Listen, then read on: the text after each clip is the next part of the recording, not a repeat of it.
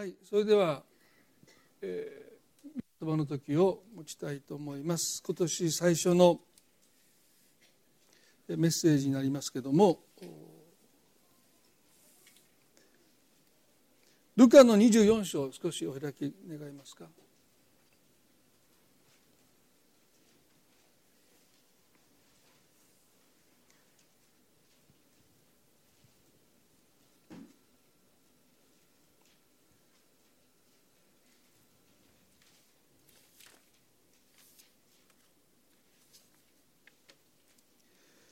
大体1年の最初の礼拝はですね旅にまつわるお話をすることが多かったんじゃないかなというふうに思っています。で今年もにまつわる箇所から皆さんにお話をしたいと思うんですけどルカの24章少し開いておいていただけますか？エマオへの途上というよくタイトルが付けられている箇所になります。ルカの24の13節まずお読みします。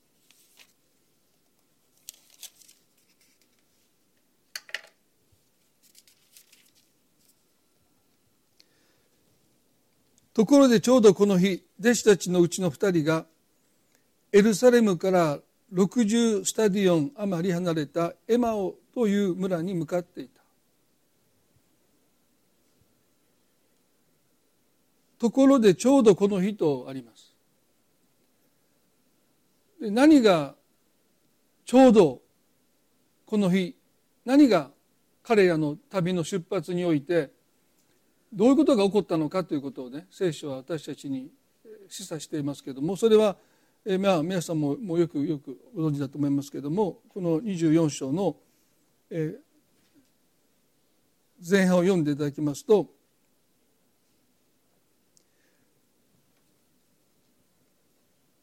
イエス・キリストの復活です。金曜日の午後3時に十字架の上で命息を引き取ったイエスは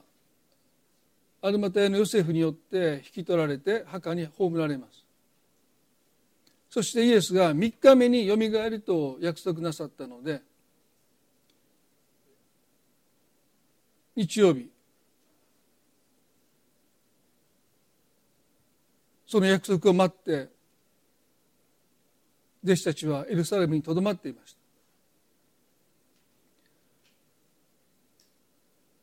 でもおそらく半信半疑だったんだろうと思うんです。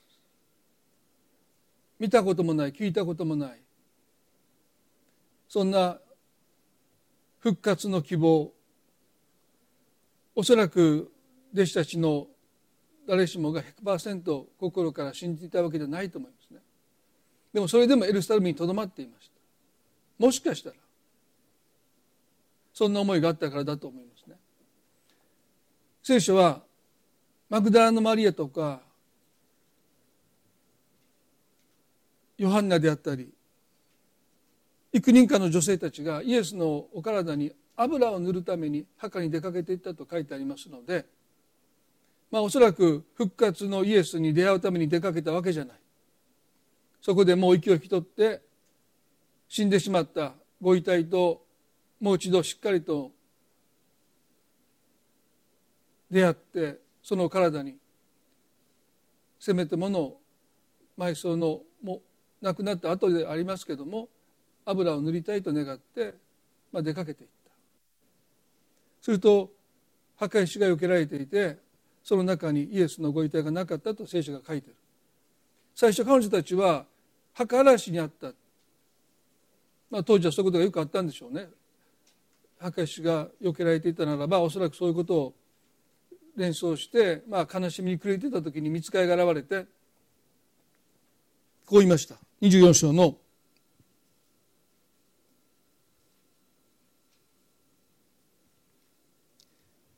6節ここにはおられません。よみがえられたのです。またガリラにおられたところ主がお話になったことを思い出しなさいとおっしゃった。見つかりが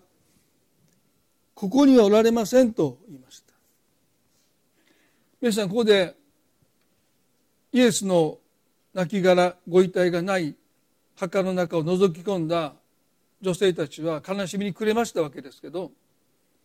でも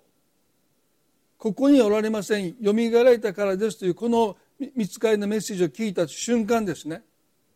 彼らの直面した現実が全く意味を異なった意味を持つようになったということですよね。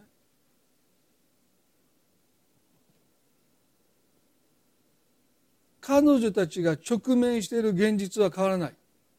墓の中にはイエス・キリストのご遺体がなかったんです。彼女たちは墓荒らしが持っていった。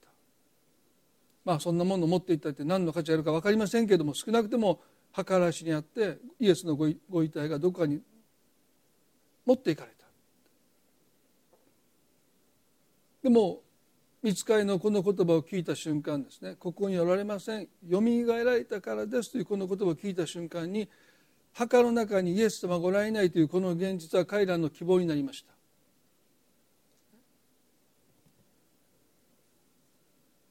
私たちは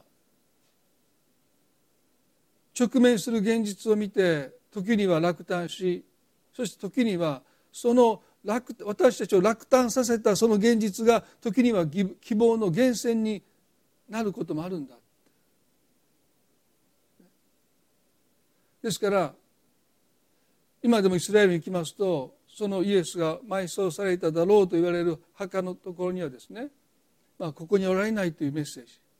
もうこの墓はイエス・キリストをとどめておくことができない。この方はよみがえられたんだ。He is risen って書いてます。よみがえったんだっていうふうに書いてありますよね。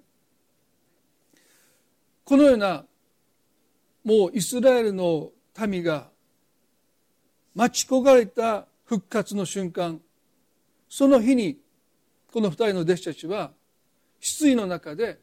エルサレムを離れていきます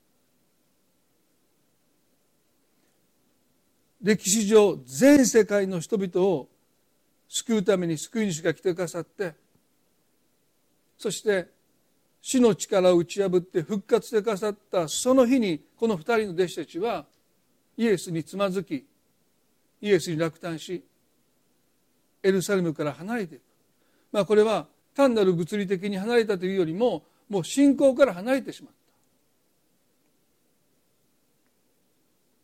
ルカの24の13に弟子たちの2人がエルサレムから60スタディオン余り離れたエマオという村に向かっていたとありますけれどもこの60スタディオンというのは、まあ、キロに置き換えますと約11キロですね。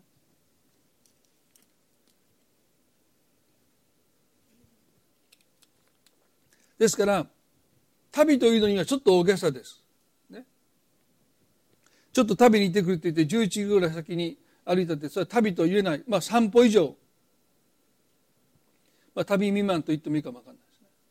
まあ、大体人間の歩くスピードが3キロですから、まあ、3時間あればついてしまう。ユージン・ピーターソンという人はこの箇所をね、まあ、多分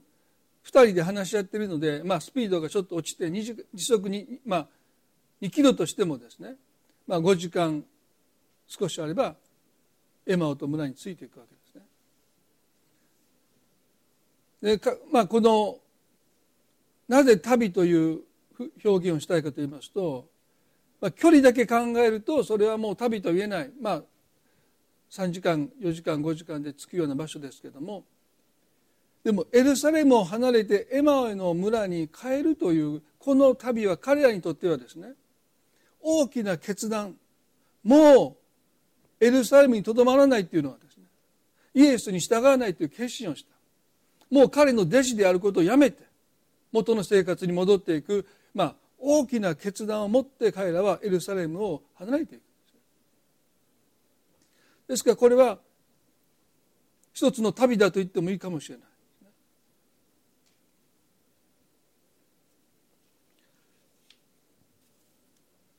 信仰から離れていくという旅です。イエスは3日目によみがえるとおっしゃった。そしてその3日目の日に彼らはエルサレムを離れていくもうあと1時間あと2時間あと3時間そこにとどまっていれば復活のイエスと出会えたかもしれないのに彼らはおそらくもう日曜日までは待っていたんだけどあと1時間待てなかったんでしょう。もういいやって。そんなこと起こるはずないでおそらく他の弟子たちは引き止めたんだろうと私は推測するんですね。もうちょっと待ってって。イエス様は3日目によみがえるって言ったじゃないかって。まだ3日目が終わってない日没をもって3日目が終わりますので彼らがエマオの村に着いた時には夕刻になっていたというふうに書いてありますからおそらく逆算していくとまあ午後の2時か3時ぐらいにエルサレムを出たわけですよね。ですからもう夕刻まであと3時間4時間待ってほしいそんなふうに他の弟子たちは引き止めようとしたんだけどもうエマオに着くのそれだ遅くなるってね、まあ、3時、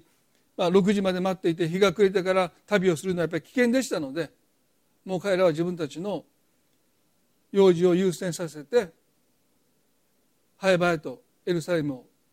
離れていきます。まあ、英語でですね信仰から離れるっていう表現を時まあ、バックスライドっていう表現をすることがあります。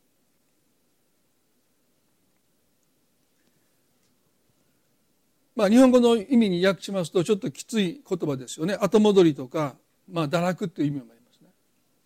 まあ、私があの、まあ、若い頃ですね。このバックスライドしたって言葉をよく耳にしました。あの人バックスライドした信仰から離れていってしまった。この二人の弟子たちはバックスライド信仰から離れたんでしょうか。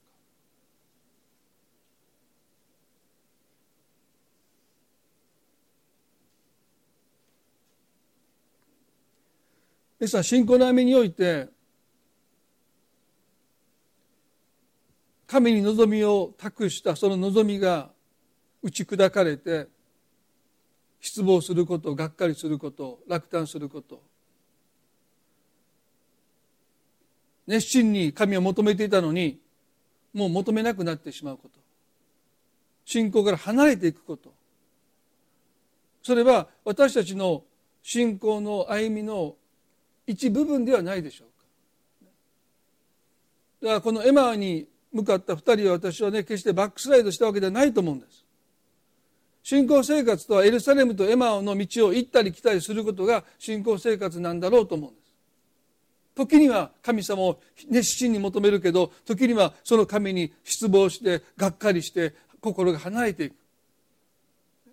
でもまた何かのきっかけでまた神を求めていくそういうことの繰り返しなんだろうと私は思うんです。ですからエルサレムとエマオのこの道を行ったり来たりしながら私たちはイエスと新しい出会いを経験し彼らがしたように。そして私たちが持っていた希望一度損なわれた失われたと思うその希望がもう一度復活する。キリストが蘇ってくださったように神に望みを置いたその望みがいくら打ち砕かれたとしてももう一度その望みが新たにされていくということを私たちはおそらく何度も何度も何度も経験していきながらやがて何があってももうエルサレムから離れることがないような信仰を私たちはいただける日が来るんだろうと思うんです。でもね何年経ってもおそらく私たちはエルサレムを離れてエマオへと向かってしまう。神様から少し心が離れていってしまう。でもそれは私はバックスライド堕落とは思わない。まさに信仰生活とはそのエルサレムとエマオの道を行き来することなんだろうと思います。まあ、おそらく私も、まあ、おそらくというか、まあ、間違いなくですね。エマオに向かって途中で引き返したとか、まあ、皆さんだってあるんじゃないでしょうかね、まあ、それでいいんだろうと思います。ある時イエス様がこのルカのですねこの出来事の少し前に22章でペトロにこういうことをおっしゃったルカの22の32で私はあなた方のためにあなたの信仰がなくならないように祈りましたですからあなたは立ち直ったら兄弟たちを力づけてやりなさいとおっしゃっ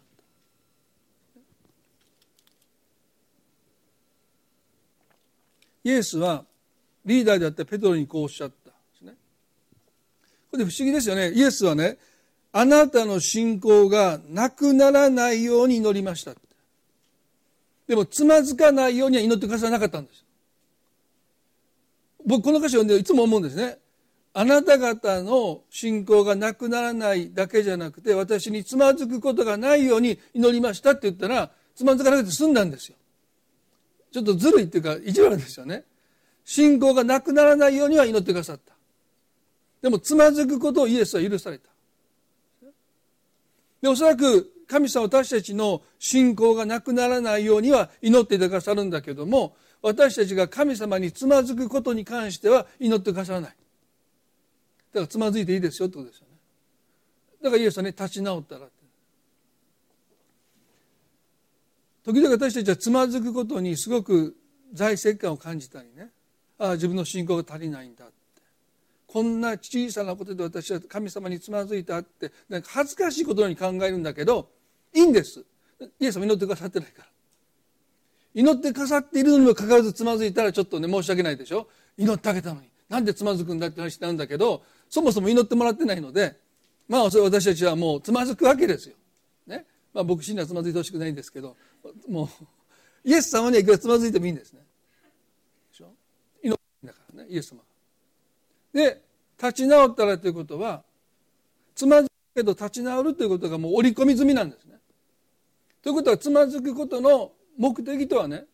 立ち直るということ。この立ち直るという経験、まあ、今レジデンスという言葉をよく使いますけど回復力ですよね失敗しないということよりも失敗してもそこからいかに立ち直ってくるのか回復してくることの方がどんだけ大切なんだということを今言われてますよね。信仰全くそうだと思います。いかに強い信仰を失わないで維持することよりも、がっかりして立ち直ってくる。落胆してもう一度起き上がってくるということをどれだけたくさん繰り返すかによって信仰は強くなっていくるんです。だから、もう、神様を私はね、もうずっと疑ったことがないんですっていう人いるんですね。立派ですよ。でもちょっと不安。どんだけ疑ったかっもう僕の時で、ね、神様本当にいるのかなって時にふと思いますよ。なんで牧師やってんだろうって。神様いなかったら牧師やってる意味が全く無意味ですよね。俺何してんだって。でしょ？ふと思う時あるんですね。で、そういうふと思うことの回数を重ねれば重ねるほど、いろんな状況とか出来事とか問題とか、ね？まあ、去年のウクライナのあの惨状を見てるとですね、思いますよ。神様どこにいるんだろうう。それで私たちの信仰っていうのはやっぱりエマオとエルサレムの間を何度も何度も行き来しながらつまずき立ち直りつまずき立ち直ることを繰り返しながらイエスはこうおっしゃったでしょ？立ち直ったら兄弟たちを励ましてあげなさいペテロにね兄弟を励ます力が備わっていたでしょうあのクリスチャンはね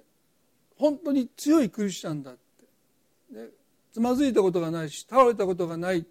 でそういう人が人を励ます力を持ってるかというとそうじゃないんですね。つまずき倒れて立ち直った人が人を励ます力を持ってるそれは神様の新しい希望に出会って自分が立ち直っていくことを通してその力をいただくからですよね。ですからイエスがなぜつまずくことにおいて祈ってくださらなかったかというと希望の力っていうのは失望しないと手にできないからです。私たちは希望を自ら作り出すことができないんですね。新しい希望と出会っていかないといけない。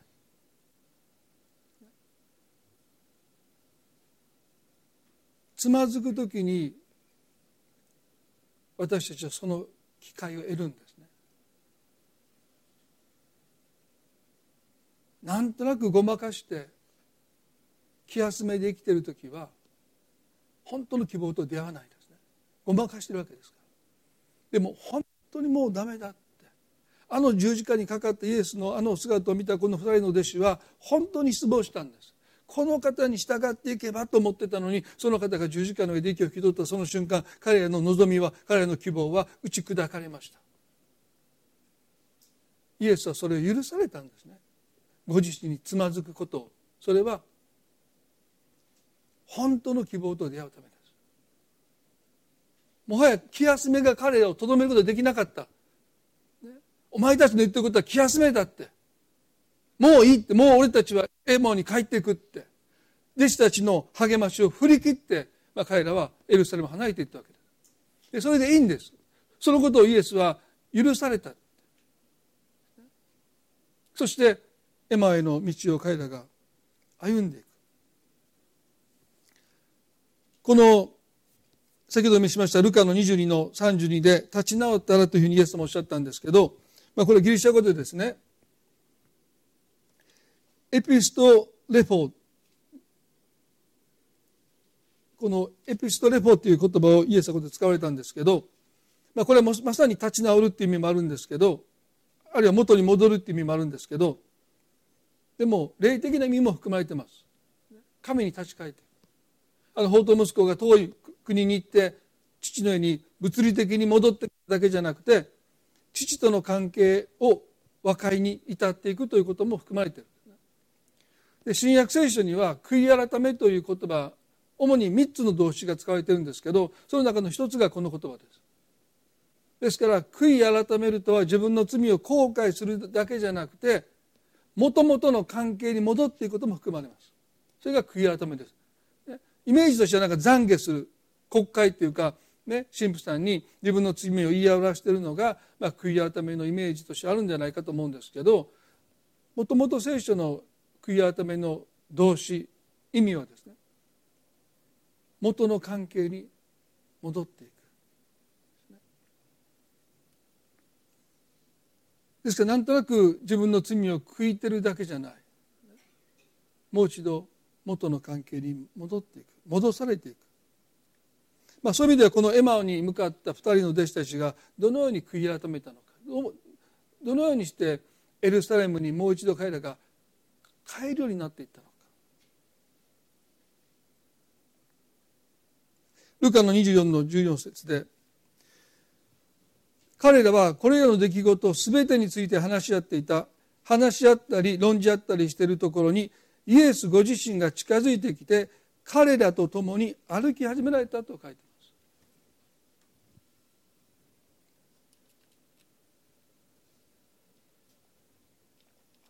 この箇所を読むだけでイエス様がどのような方なのかよく分かりますよね。エルサレムを離れるということは主にイエスに背を向けるということです。もう私はあの方を信頼しない。あの方を主として仰がない。弟子であることをやめてエマオに帰っていくわけですよね。本来ならばイエスは彼らを呼び止めてどこに向かっているんだ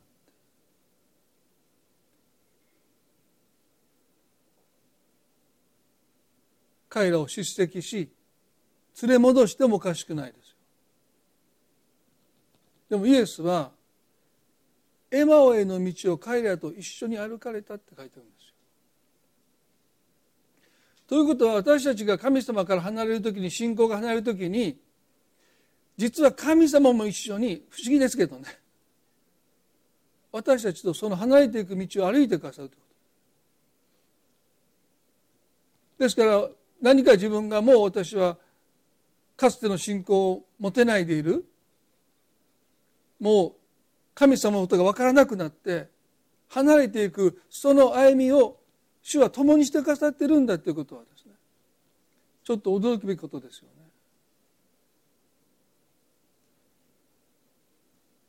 だからエルサレムとエマオへのこの旅は私たち的には信仰から離れているように感じるんだけど神様の側からするといつも一緒にいてくださるそしてイエスはね何も言わずに彼らと一緒にエマへと向かっていった。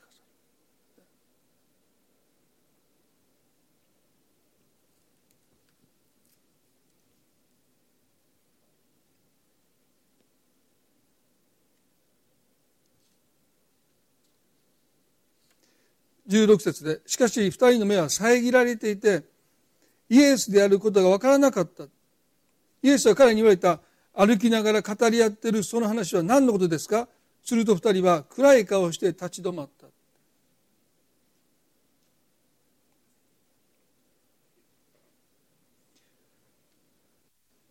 この二人の弟子たちは途中からやってきたこの人が誰なのか分からなかったって目が遮られてイエスだと分からなかったって。書いてますね。この二人の一人の人の名前はですねクレオパという人が18節に書いています。でこれが誰なのかということをよく議論されるんですけど、まあ、いろんな説があります。で私がすごく尊敬するケント・ヒューズというですね、まあ、ウェストミンスターの進学校で教えてた教授はですねこれはイエスのお父さんヨセフの弟ではないかという昔からのまあ言い伝えがあって、まあ、彼はそれを支持していましたそしてこのもう一人の名もなきもう一人の弟子はそのまあイエスにとってはおじさんですよね。おばさん。おじさんとおばさんがまあ旅をしている。そこにイエスがやってきてこの二人はイエスだと気が付かなかったまあそう思うとですね本当かなと思いますよね。まあいろんな説があってまああの全ての聖書学者がその説を採用しませんけどまあそれは誰であっても弟子であることは間違いない。何年間かイエスと共に過ごした人たちですよね。その彼らがイエスだと分からなかったって。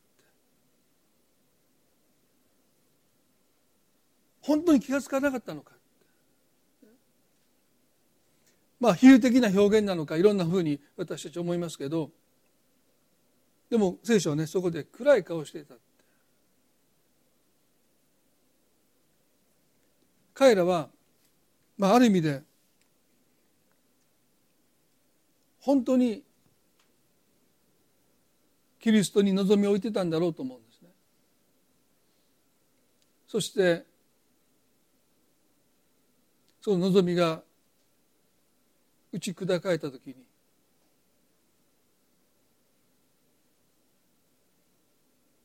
イエスと共に過ごした日々が彼らの中からおそらく失われていったんじゃないかな。あの十字架でイエスを失っただけじゃなくて彼と共に歩んだ日々も喪失してあるいはイエスに従った自分の決断を悔いてそういう過去を打ち消そうとしたのかもしれない。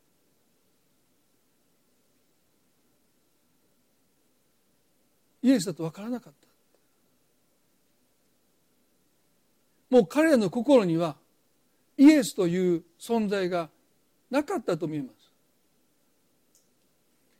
ペテロがあの大祭司の庭でイエスのことを知らないって言ったのはあれは嘘ですね。偽りです。意図的に彼は言いました。でもこの2人は本当に分からなかったんだろうと思うんですそれほど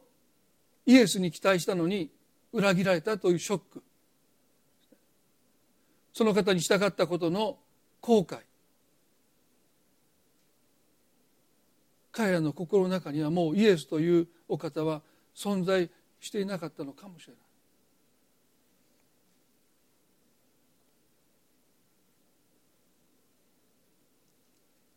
18節でそしてその一人クレアパという人がイエスに答えた。エルサレムに滞在していながら近頃そこで起こったことをあなただけあなただけがご存じないのですかとイエスはどんなことですか？と言われると二人は答えたナザレ人イエスのことですこの方は神と民全体との前で行いにも言葉にも力のある預言者でしたと。イエスは彼らにね何のことをあなた方は話し合ってるんですか？と質問したらクレオパタがねクレオパがあなたはエルサレムにいながらそこで起こったことを知らないなんてそんなことあなただけですよって、まあ、ちょっとバカにしたように。あんな大きな騒動になって、あのイエスという方が処刑されたのに、あなたはそれ知らないんですか？ってイエスに尋ねてるっていうのは、まあ、滑稽なんですよね。イエスもイエスですよ。どんなことですか？っ てもうこれ読んだらねイエスはどんなことかどんな方か分かりますよね。普通聞きますか？今自分が十字架に殺され十字架につけられて十字架で命を落として復活なさってね町中がイエスの死あるいは復活されたという噂まだ噂の域を出てませんでしたのでそれで町中が大騒ぎしているその張本人が目の前にいてですね。そのイエスご自身が彼らにどんなことですか？だからちょっと僕の中ではねいじめてん違うかな自分に気が付かなかった彼らをね、まあ、そしたら気が付くまでちょっともてあそんだろうみたいなね。よしよしもうどこでこの人たちは私に気が付くだろうかって言ってどんなことですかって。真顔ですよ彼らは。ナザレ人イエス様のことですってイエス様に言ってるんですよね。すごいですよね。この方は神と民全体の前で行いにも言葉にも力なる預言者でしたと言いました。皆さんね20節でそれなのにそれなのにって。私たちの大私たちの最小たちや議員たちはこの方を死刑にするために引き渡しで十字架につけてしまいましたというんです。皆さんイエス様がなぜ訴状っていうかご自身が誰なのかということを明らかになさらずにご自分の身に起こったことであるのにもかかわらず何のことですかって彼に尋ねられたのはご自身に気が付かない彼らをどこかもてあそんでいるわけではなくてイエスにつまずいたそのつまずきをつまずかせたまあイエスさんが悪いわけじゃないんですけれどもつまずかせたその本人に直接言わせるためです。皆さんもし彼らがねイエスだと気がついたらおそらくこの方につまずいたことの半分言えないでしょう。あなたは悪くないって。あなたは悪いの最初議長たちだってイエスはあなたは悪くない。私たちはあなたにつまずいていないとおそらくそんなふうに言ったと思うんですね。でも彼らはここで最長や議長を責めているというよりも救い主と私たちが望みを託したあのイエスという方が殺されたということに対して暗に責めてる。ナザレ人イエスという方が私たちをつまずかせたんだって。そう言って本人に自分がいかにつまずいたのかそのことをですね彼らを包み隠すことなく正直に吐露してる。なぜイエス様がご自身が誰であるのかを明らかになさらなかったのは神様に私たちがつまずく時にどんな身勝手な理由であったとしても神の側には落ち度が全くなかったとしても私たちが回復していくためには神様に直接私たちの怒りであったり失望であったり落胆を話していかなければならないんだということです。そうじゃなきゃ私たちはそれを抱え込んでしまう。失望と落胆を抱え込んでしまう。だから彼らはイエスご自身に本人だと気が付かないでイエスにつまずいたことをそのまま吐露しました。打ち明けました。告白しました。そうさせるためにイエス様はご自身が誰であるのかをおそらく隠しておられたんだろうと思います。私たちも神様につまずく時に信仰から離れてしまう時にいかに神様に失望したのか。神の側に全く落ち度がなくてもその事実を神に申し上げていかなければならない。いや私のせいです私の信仰が足りなかったんですって。神様あなたのせいはあなたのせいではありません。私の信仰ですって言う限り私たちは立ち直れないんですよ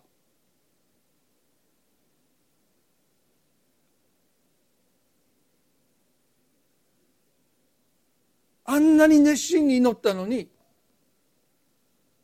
聞いてくださらなかったことに対して私は落胆している。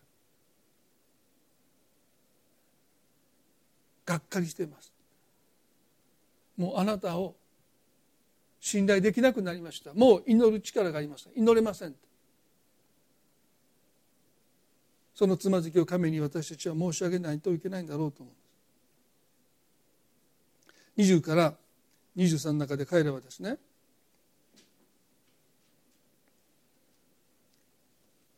それなのに私たちの最首長たちや議員たちはこの方を死刑にするために引き渡して十字架につけてしまいました。私たちはこの方こそイスラエルを解放する方だと望みをかけていました。実際そればかりでありません。そのことがあってから3日目になりますが仲間の女たちが何人仲間の女たちの何人かが私たちを驚かせました。彼女たちは朝早く墓に来ましたがイエス様の体が見当たらず戻ってきました。そして自分たちは見つかりたちの幻を見た。彼らはイエス様が生きておられると告げたというのですと言うんです。いいじゃないですかね。こんな素晴らしい知らせを聞いたならばなぜエルサレムにとどまらなかったのか。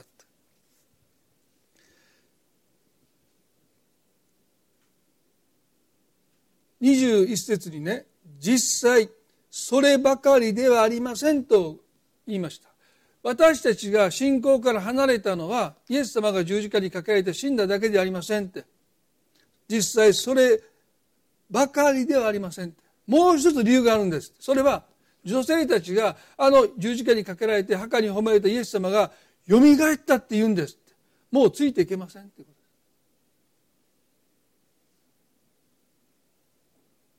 もう私はもうそれを聞いた瞬間にあもうこの人たちとは一緒に歩めないって。もう決定打になりました。皆さんねクリスチャンが落胆し失望し悲しむときにそれを共有することはそんなに難しくない。弟子たちもイエス様が十字架にかけて死なれたのを見て落ち込みました。落胆しました。そして弟子たちはそれでもエルサレムにとどまっているんです。でもなぜこの二人だけがこの二人だけがその共同体から離れてエマオに帰っていったんでしょう。それは彼らが言う言葉にそのことが示されてますね。実際そればかりでありません。弟子たちが持った希望を私たちは持てなかったということ。信仰の共同体がゆえにですね神様に対して希望を持てない時に私たちは孤立するんです。それが信仰の共同体である家の、まあ、運命かもしれない。他のクリスチャンたちが何であんなふうに神様を信頼できるのか私はできないと思った瞬間私たちはその共同体の中で孤立化していきます。疎外感を感じます。どんなに親しく交わっていたとしてもそれが信仰の共同体であることに関して私たちは神に対して希望が持てない時に私たちはどんどんどんどんどんなに仲良く喋っていてもどんなに仲良くしていたとしてもこの人たちのように私は神に望みを置くことができないというこのことのゆえに私たちはその群れの中にとどまることにおいて非常に居場所を失っていってしまう。この2人もそうでしょう。イエス様が十字架で殺されたということは全ての弟子たちを打ちのめましたけどキリストの復活をどうしても信じれないこの2人はもはやその中にいる場所がなかった。そしてもうここには私たちのいる場所がないと思ってエマへと帰っていく。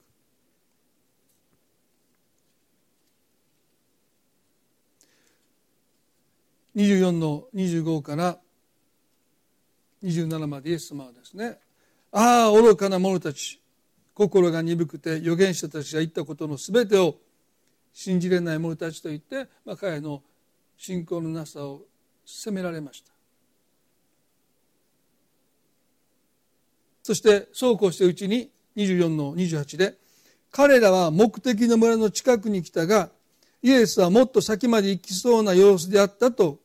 彼らが一緒にお泊まりください。そろそろ夕刻になりますし火もすでに傾いています。と言って強く進めたのでイエスは彼らと共に泊まるため中に入られた。最後にこの箇所を皆さんと考えておりたいと思いますよね。ついにイエス様はエマオの村まで旅を共にしてくださったそしてもう彼らは自分たちの家に着く時にですねイエスを見ると、まあ、まだイエスだとまだ分かってないわけですけどももっと先まで行きそうな様子であったと書いてますね。で彼らはね一緒にお泊まりください。そろそろ夕刻になりますし日もすでに傾いていますと強く進めた。皆さんこの箇所を読む時ねイエスさんは何をする予定は他にあったんでしょうか？エマオの先に何か予定あったと思いますがないんですね。イエスの目的はこの二人をエルサレムに連れ戻すことですエマオのもっと先にあった場所に用事があってその場所に向かう時たまたまこの二人と出会ったわけじゃなくて信仰から離れて神から離れていったこの二人をもう一度エルサレムに立ち直らせる悔い改めさせる引き戻していくためにわざわざ出かけてくださったわけなのでエマオから先に行く様子だったっていうのはですねまさにイエス様は勝手な思いですよ。はよ引き止めろと。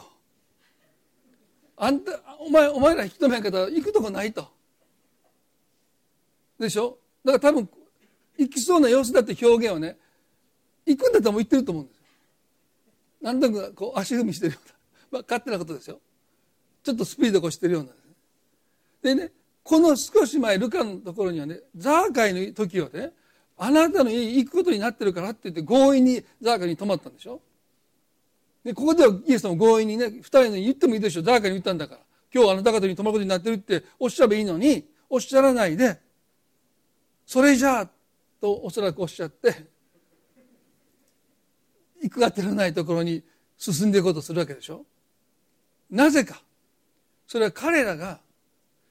もう夕刻になって日が傾いていますのでこんな夜に旅をしないでください。危険ですって言ってこの見知らぬ人誰か分からないんですよ。見知らぬ人を家に招くために強く進めたって書いてあるんです。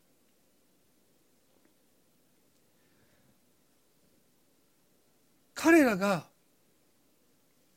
あの失望と落胆から立ち直っていくためにもう一度見知らぬ人に心を開いていくってことがおそらくどうしても人だったんだろうと思う。失望落胆すると私たちうちにこもります。自己憐憫ってそうですよね。もう他の人なんかどうでもよくなっちゃうんですね。でもこの見知らぬわずか数時間しか一緒に旅をしていないんだけどその人が夕刻になってまだ旅をしてる。そのことを心配してもう日が暮れて暗くなっていますから危険です。夕食も多分取る場所もないのでどうか一晩でもいいから私たちのように泊まってくださいと強く進める中で何が彼のうちに残ったのかそれは自己憐憫から彼らを抜け出していくわけですね。私の悲しみ私の落胆私の絶望そればっかり二人で話し合ってきたでも彼らは今全く見知らぬ人のことを考えてこの人に仕えようとしてるそして家に招くんです。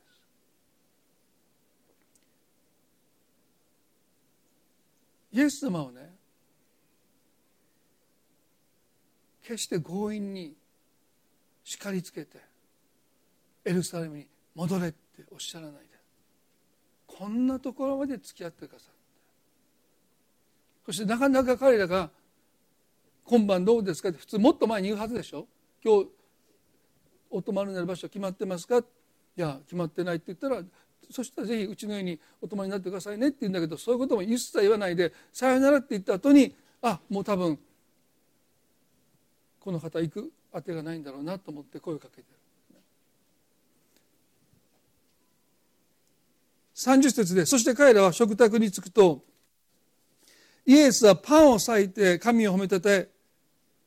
ごめんなさいパンを取って神を褒めたたえ裂いて彼らに渡された。すると彼の目が開かれイエスだと分かったがその姿は見えなくなった。皆さんね彼らは信仰から離れたわけですよね。だからこのパンは生産式のパンじゃないんです。ああでまだこの方が誰かよく分かってるわけだし食事お食事として召し上がってくださいって言ってパンをイエス様に渡したわけですね。イエスだと分からないで。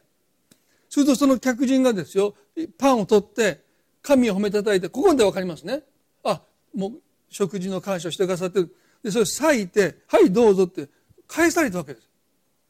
皆さんねお友達の家とかお知り合いに招かれて食事の席でねちょっとそれでは食事の祝福をお祈りしますとお祈りしてゲストが取り分けて招いた人に「はいどうぞお食べください」って言ったらどうですか？立場逆ですよね。あいやいやあなたがゲストなんででうちが用意した料理をなんで私たちにお食べくださいってちょっと失礼でもありますよね。あいただきます。感謝してあいただくのは普通なんだけどはいどうぞって。いやいやそのどうぞって私たちが準備してあなたに食べてもらおうとしたやつをなんであなたが私たちにどうぞお食べくださいって言うんですかなんか失礼な人だなって普通思うんですよね。このことを何を私たちに教えてるかというとこの2人の弟子たちはイエスを招いたと思ってたけど実は彼らが招かれてたってことなんです。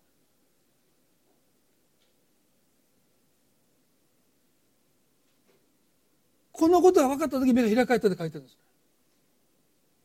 私たちが神様を選んだわけじゃない。もう選ばれてたんだ。そのことが分かった時に目が開かれるんです。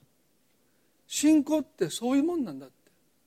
私私私じゃなくて結局神様が私たちを招いてくださってる。私たちを選んでくださってるんだそのことに弟子たちが目が開かれた時にイエスだと分かった。今日皆さんこのエマヨの途上のこの弟子たちの歩みをですね私たちはこの1年時々思い返したいと思うんです。私たちはおそらくこの1年信仰の試練にあって神様から心が遠く離れていくように感じる時もあるだろうし祈れなくなる。祈りたくないと思う時も来るかもしれない。ああ自分は信仰が弱いんだって。もう信仰がなくなったんじゃないかなって思うかもしれない。でも私たちはエルサレムとエマオの道を行き来してるんだっていうこと。そしてその素晴らしさはねイエス様と新しい出会いをするってことなんです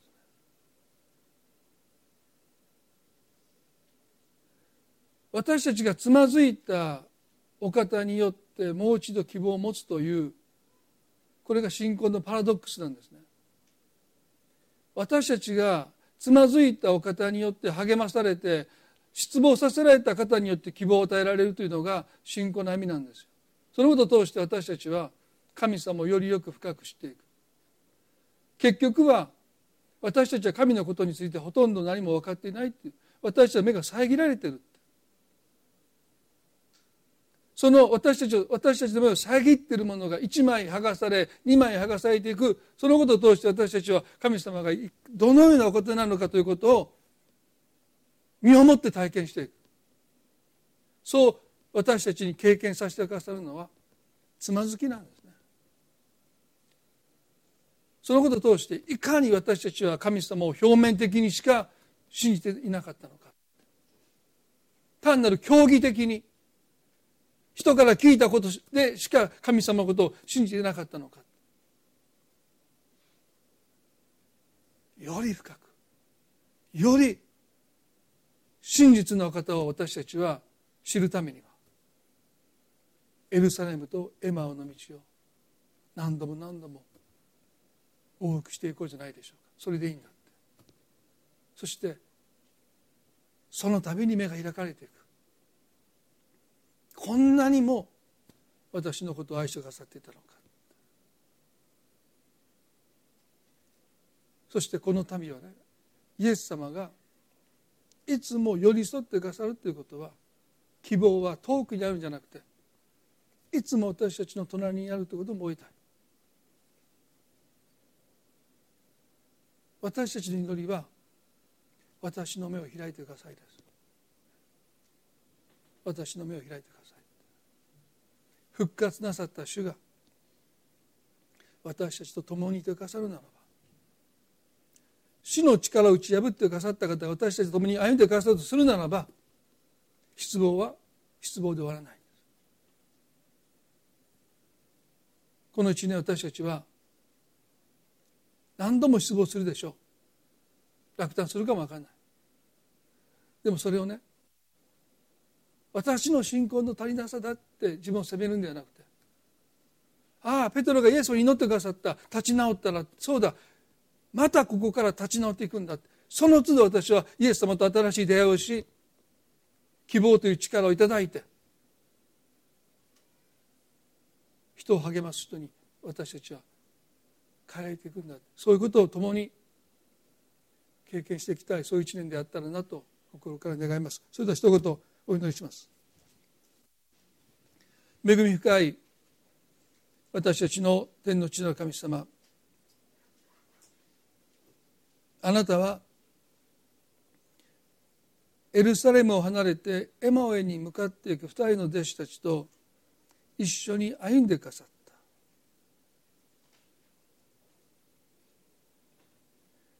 彼らの質問をちゃんと聞いてくださった。そして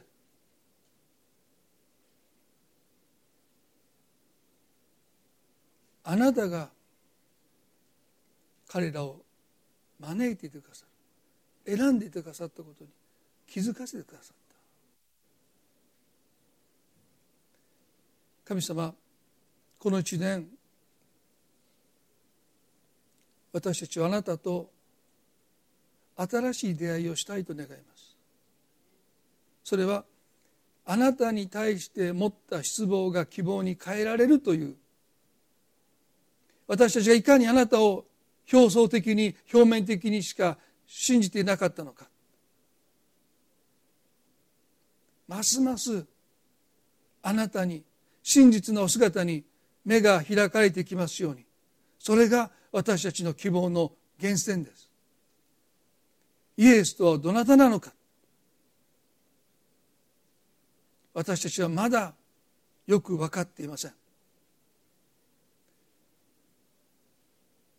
神学的に教義的には私たちは知ってるかもしれない。でも私たちの目はまだあなたの本当のお姿に。いつも私たちと共にいてくださる方がどのようなことなのか私たちの目はまだ開かれていないとするならばこの一年何度も何度も私たちの目を遮っているものが取り除けられてあなたと新しい出会いを重ねることができますようにそのためにイエスはつまずかないようにとは祈ってくださらなかった。立ち直った。そうです神様。この一年私たちは何度でも立ち直ると信じます。それはあなたが最後の最後まで共に歩んでくださるからです。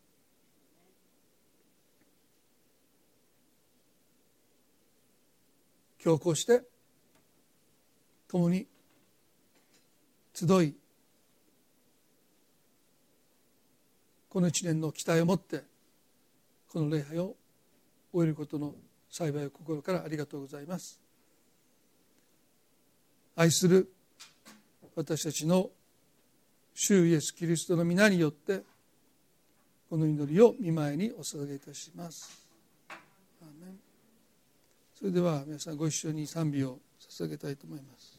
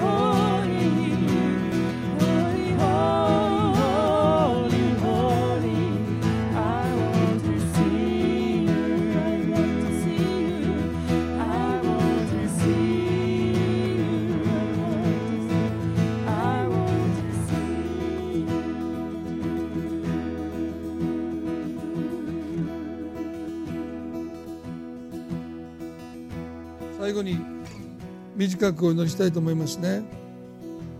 今日メッセージを聞いていてあ私は今エマワイに向かってるなって。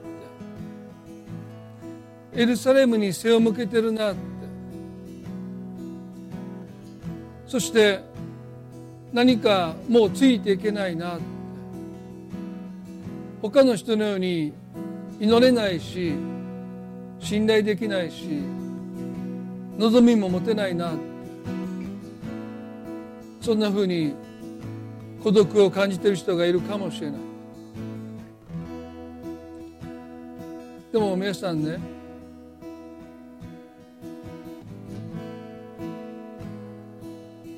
決してあなたはバックスライドしてるわけじゃない。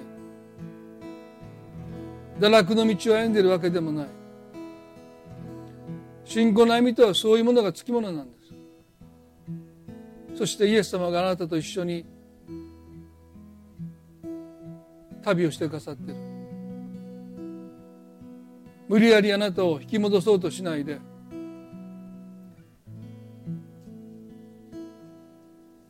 あなたの行くところまでついていってください。いやそれ以上に行こうともしてください。ですから今日もしあなたがそのことで暗い顔をしてる。自分の信仰に落胆しているならば大丈夫ですあなたは必ずエルサレムに新しい希望を携えて帰ってきます。これは二人の弟子に起こったことだけじゃない。全てのクリスチャンにイエスは同じように寄り添ってくださいます。一緒に歩いてくださいます。今日もしあなたがエマオイに向かってるなそのことで落ち込んだりそのことで自分を責めたりもししておられるならばどうか一緒に祈っていただきたい。あなたのために祈りたいと思います。短く祈ります。イエス様。今日どうかエルサレムを離れてあなたに背を向けて歩んでいることに負い目を感じ自分を責めている方がもしおられるならばあなたはイエス様から全く離れていない。イエス様があなたに寄り添ってくださるのであなたはイエスから離れることができないんです。神はあなたを離さないんです。放っておかないんです。黙って何も言わずあなたを叱らずただ一緒に歩いていてくださる。そのイエスにどうか気がつきますよそんなイエスに出会いますように。神様どうかあなたの慰めがあなたの励ましがそして立ち直らせてくださる。元の場所に元の関係に戻してくださる。あなたの希望その希望こそが大切です。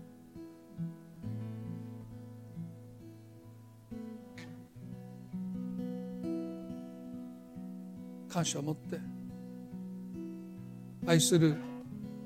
私たちの主イエスキリストの皆によってこの祈りを今にお捧げいたします。それでは元旦の礼拝もうしばらくこの元旦の礼拝ないと思いますけどとっても貴重な時間でしたね。本当に互いに挨拶を持って終わっていきたいと思います。